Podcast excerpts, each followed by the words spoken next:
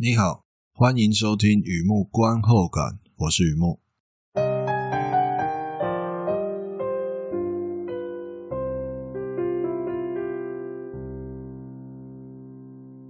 今天来分享一篇电影的观后感。Can you ever forgive me？二零一八年的电影，它的伪造游戏。和以前一样，先来介绍电影在讲什么哦。这是一部剧情片，描述一位作家李伊斯瑞尔出版过好几本名人传记。一方面懂得揣摩别人的口气，二方面他自己的文笔略带讽刺幽默，所以销量还不错。可是没有获得当事人的同意，也就是名人本人的同意，版税也就不关他的事了。即便身为所谓的畅销作家，他的生活越来越穷困了。开始另外一种创作，他发现二手书的市场奇货可居，倒不是书籍本身了，而是书信。尤其已经过世但没有过世太久的名作家，他们的私人书信往往文情并茂，在二手市场特别有生意哦。甚至包含所谓不为人知的小八卦，有写在信里面。某些二手书商愿意出高价收购，转卖给所谓的忠实书迷。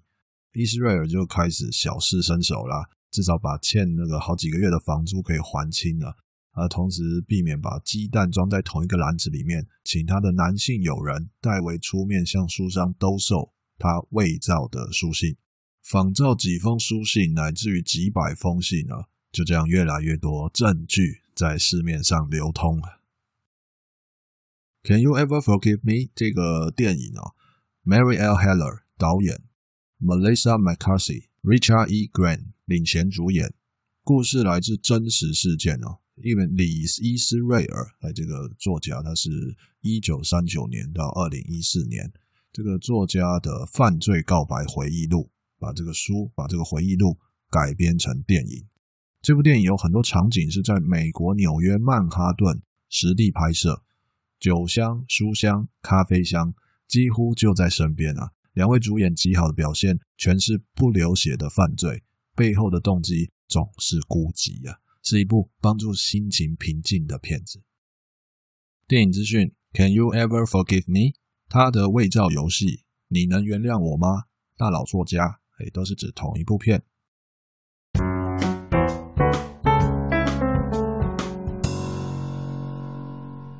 第二个部分，第二个阶段，一如往常啊，写下一些随笔啊，雨幕观后感啊。看到这部片，让我想到哪些东西带给我什么样的感触？什么样的感触？在观后感照旧研究一下片名啊。只不过这次不敢说破题啊，这次不敢这么说了，比较像是补充说明。Can you ever forgive me？打问号，你能原谅我吗？跪求原谅啊之类的，意思清楚明白。然而啊，如果你看过这部片，主角是文字工作者，所以我个人觉得这句话需要讲究一下语气。好，等一下举例子哈。电影里面的书商本身喜欢写作，那他就呃怎么讲啊？女主角会拿那个自己伪造的书信，这个跟书商兜售嘛。那都都做了几次，然后就他就会聊一聊。哎，这个书店老板娘她本身其实也蛮喜欢写写东西的啊。那既然有一个正牌的作家。当然，老板娘不知道这些信是假的啦，也就觉得这个正牌的作家本身除了写作之外，也很有办法可以收集到一些真正的啊原装的正宗的哎历史文物哦，那很厉害。那这既然这样是跟作家聊天，你会觉得啊，我平常也会写点东西啊，要不你有没有空帮我看一看啊？就是有这样的一个交流互动啊，所以他就把一份手稿自己写的一些东西交给女主角。啊，那牛皮纸袋背后有特别注明，我忘了原话怎么讲了，意思差不多，麻烦您抽空看一看哦，希望不要太严厉。换句话说，片名也是相同的语气。电影在讲女主角做了一件事，违法的事，接下来不完全是跪求原谅，你能原谅我吗？不完全是，而是大家如果对这件事情有任何的批评指教，还请高抬贵手。手下留情，我觉得，我觉得了，这高抬贵手，手下留情，比较接近这个片名想要说的东西，以及整个故事想要说的东西。这部片某些幕后花絮，我在写观后感的时候收集了一下资料哦，我觉得一些幕后花絮特别有意思哦。入围二零一九年奥斯卡金像奖最佳女主角以及最佳男配角哦，这两个大奖哦，但是没有入围最佳导演，也就是这部片的女主角、男配角，因为这是一个女生、女性人物为主的故事啊，所以男生这边做做配角。那这部片的女主角入围了，男配角入围了，却没有入围最佳导演。根据我个人的看片经验，这是非常有意思的现象哦，甚至可以说是一个记录啊。因为一部片同时能够入围主角与配角奖，不一定是那个特定性别啊，只要这部片主角跟配角都有入围的话，哦，我强调再强调，双双入围的情况下，通常那部片的导演也会入围，代表一种优秀的指导跟演出嘛。可这部片两位主演确实表现精彩。导演没有入围，似乎意味着演员演得好，是演员他自己很厉害啊。那不关导演的事。李组长觉得案情不单纯啊？难道是因为那一年的强片特别多吗？有所谓的遗珠之憾吗？回过头来看一下，二零一九年奥斯卡金像奖最佳导演入围的有，现在没有要颁奖了。这是我顺便去查了一下当年的，也就也就去年而已。呃，入围名单。Alfonso Cuarón 罗马，好，罗马那片导演，Spike Lee，黑色党徒，还有冷战的导演，那个波兰文太难，我不会念。台湾把冷战那部片译名叫做《没有烟硝的爱情》啊，我我记得没错，就那部片的导演，哎，都强片嘛。那再来争宠啊，那个 Favorite，那个那个希腊导演，也是 Lantimos，是不是？好，这这怎么都这么难的语言啊？那个希腊导演的对，希腊导演争宠的导演。Adam McKay 为富不仁，那在讲那个 Dick Cheney 那部片，有点喜剧的政治片。哦，原来如此，刚刚念下来，你看罗马的导演好像就赖皮一点这样讲，不讲名字，不好意思啊。罗马的导演，黑色党徒，冷战，争宠，为富不仁。OK，难难难难难，五个难，难怪女性工作者受不了美国电影圈呢、啊。说到这里，就说到这里就好，政治留给你，我继续聚焦这部片的花絮。我在看这部片的时候哦，刚好碰到 N 社啊，N 社就是 Netflix N 社在播映《后翼弃兵》The Queen's Gambit 哦，那个电影哦，哎呦，呃，不是那个电影啊，那个是电视剧，呃，那个电视剧有空再说好了，有空再说。但我相信主要观众群不太会接受我的观点啊。重点是，如果报道属实的话。那么年轻的，也就是所谓的主要收视群，应该都看过《后翼弃兵》里面的养母，女主角养母，诶，他就是 Marielle Heller，也就是这部片的导演哦，他可以演也可以导哦，能导能演，优秀的电影工作者。我记得年纪好像跟我差不多，诶，我这辈子应该很难当一个优秀的电影工作者了，虽然那曾经是我一个非常在乎的梦想啊。OK，先先不感伤了，无独有偶。这部片啊的两位主演也是老司机啊！你看那个 Melissa McCarthy 的这个熟面孔啊，如果记忆可靠，我敢说这是他第一次整部片没有骂人，几乎了，几乎没有骂人。我的意思是，这个喜剧天后第一次演严肃的剧情片，第一次演严肃的就入围奥斯卡最佳女主角哦，这代表一个好的开始吗？不知道也说不上来，也许之后再让影评界惊艳，啊，也许再回到他最擅长的喜剧路线，我不晓得，不晓得。但不管怎么说，McCarthy 在这个片子里面的表现真的是非常精彩，确实漂亮。据说这个角色原定的 Julian Moore 来演，相信老影迷听到 Julian Moore 的名字，那他会看中的角色，故事角色，那肯定是不简单的啊。看过这部片的朋友应该会同意，这是一个有内涵的独立电影剧本。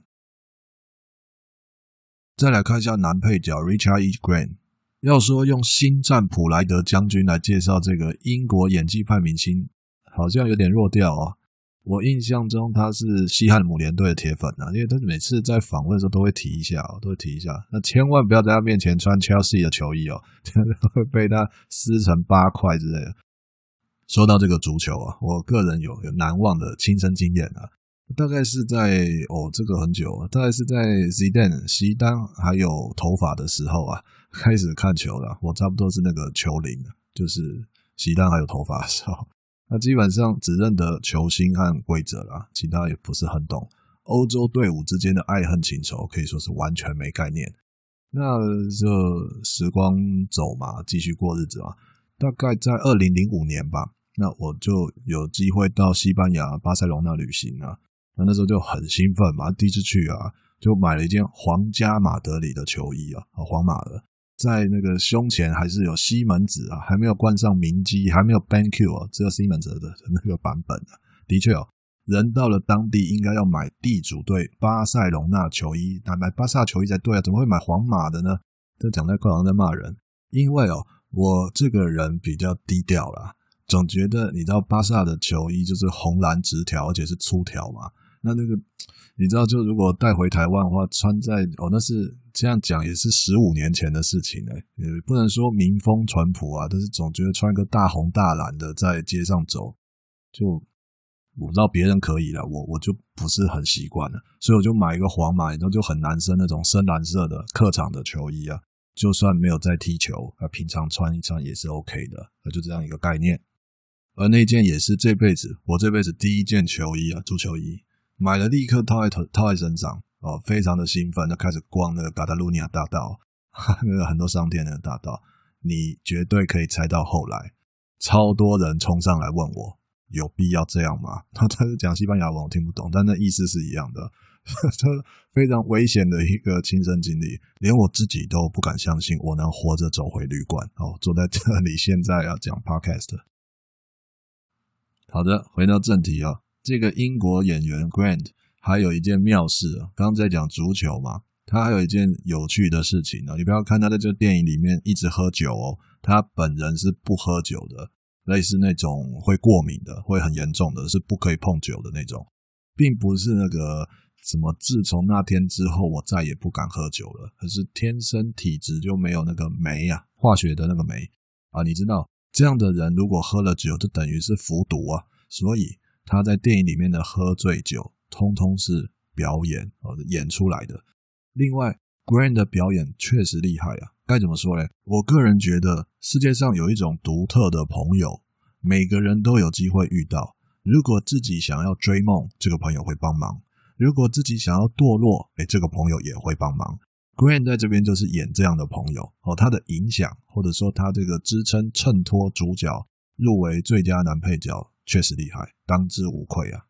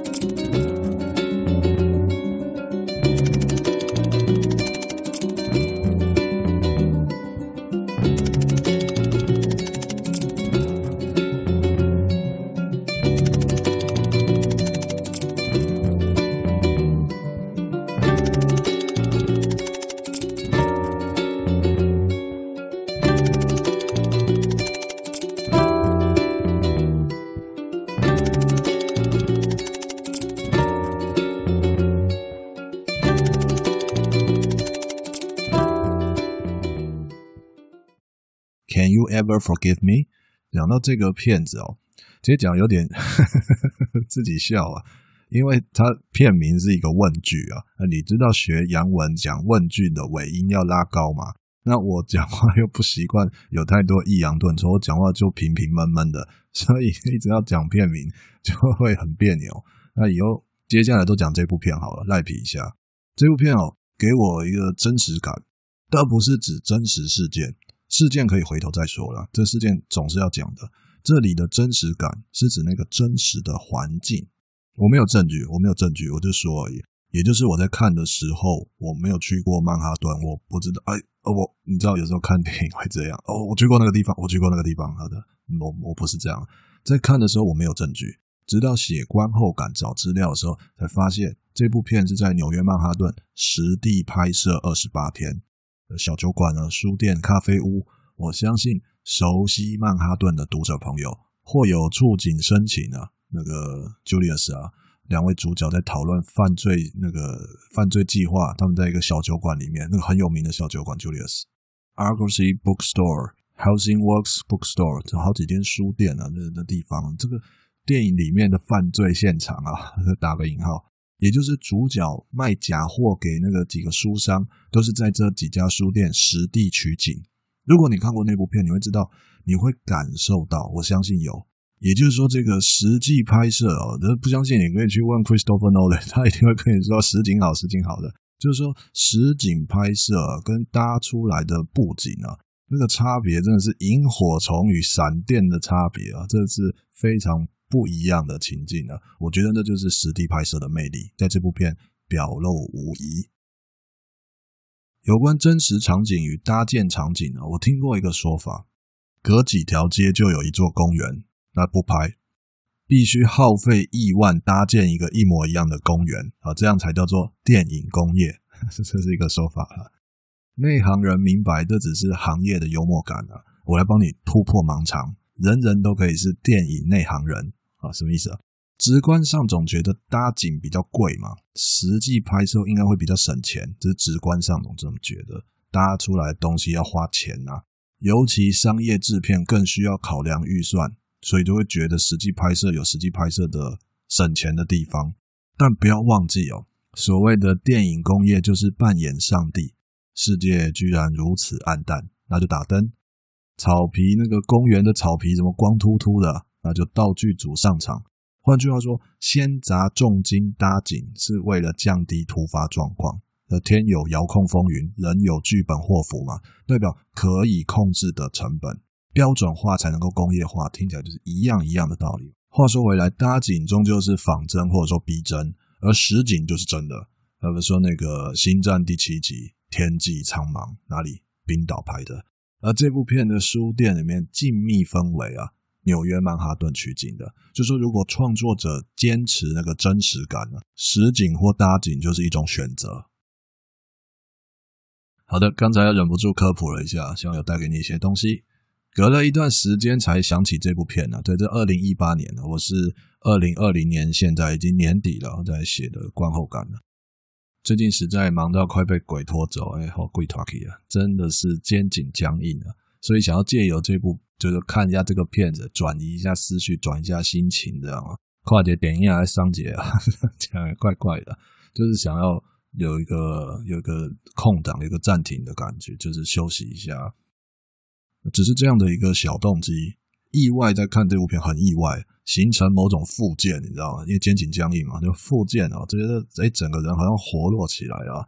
这部片它是来自真实事件，那我个人特别有感触是主角的心情，而在第一段的那个电影大意有长针埋线一下，现在可以好好来描述一下我到底看了有什么感触啊。这是一个犯罪故事，不流血的犯罪，背后动机总是孤寂啊。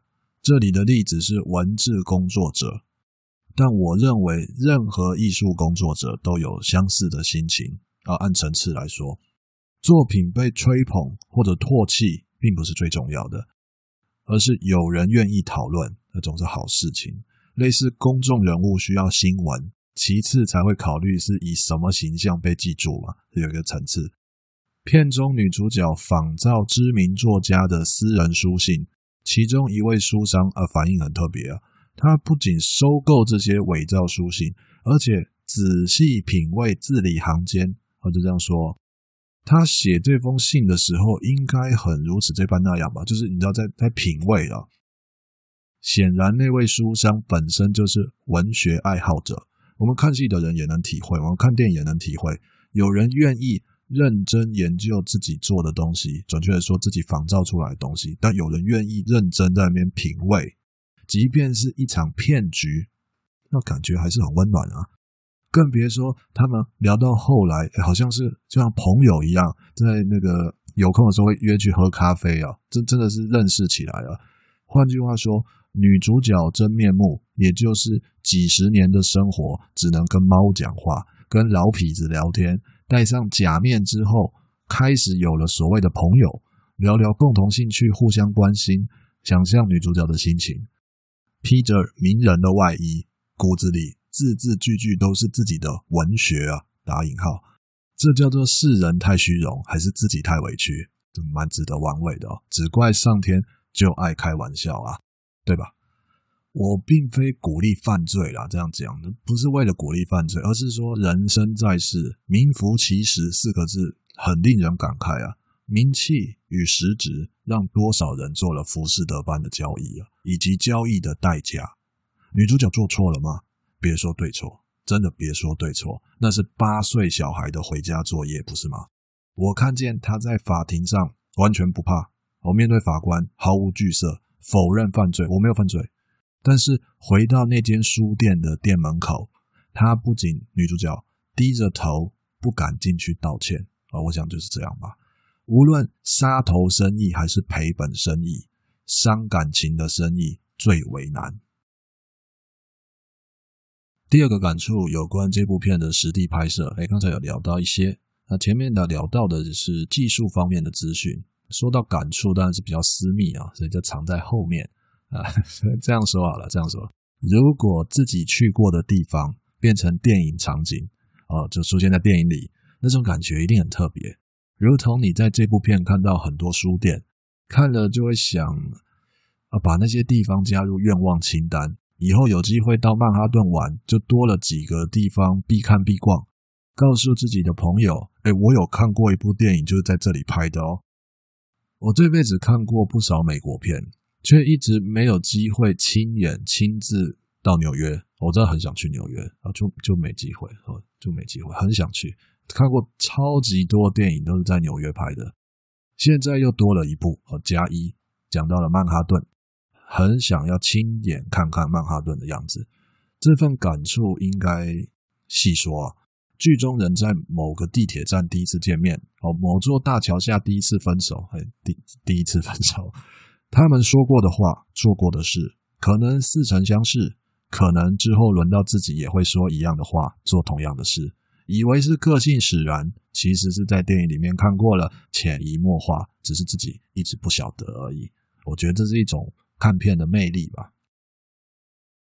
另外，看电影看完之后，想要实地走走，到现场去看看，这种缘分，类似认识很多年的网友，好像很熟悉，却没有真正见过面。我想就是那种感觉吧。说不定见了面之后，感觉完全不一样。还是保持距离比较好，呃，有距离美比较好。但是啊，见网友的念头一直都在，而且不瞒你说，上一次的经验还算幸运哦。我亲眼看见巴黎，的确，我个人也看过不少法国电影啊。当我搭乘 RER-C 线，哦，一站又一站，到了那站 Gare Champ de Mars 的 Tour Eiffel，埃菲尔铁塔就在面前啊！有人在这里怕得要死。觉得这种铁怪物破坏市容、风水厄运必刀煞之类的，也有人在这里第一次见面，许下承诺，流了八公升的眼泪。我永远不知道真假，看电影看来的，只觉得那一刻，埃菲尔铁塔就在我面前，觉得自己活着。同样的，期待有一天和纽约见一面。比方说，《Can You Ever Forgive Me》这部片里面出现的酒馆、书店。更多更多在电影里面看过的街边与桥下，别急着打卡，多留一点时间给自己，感受自己真的活着。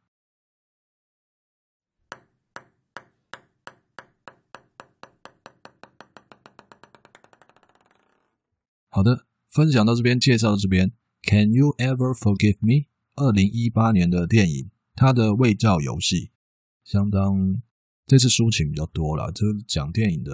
诶，其实也有啊，一半一半。我的感触还有这电影在讲什么，希望有带给你一些东西。我觉得这部片还不错，还不错，就把它写下来介绍一下。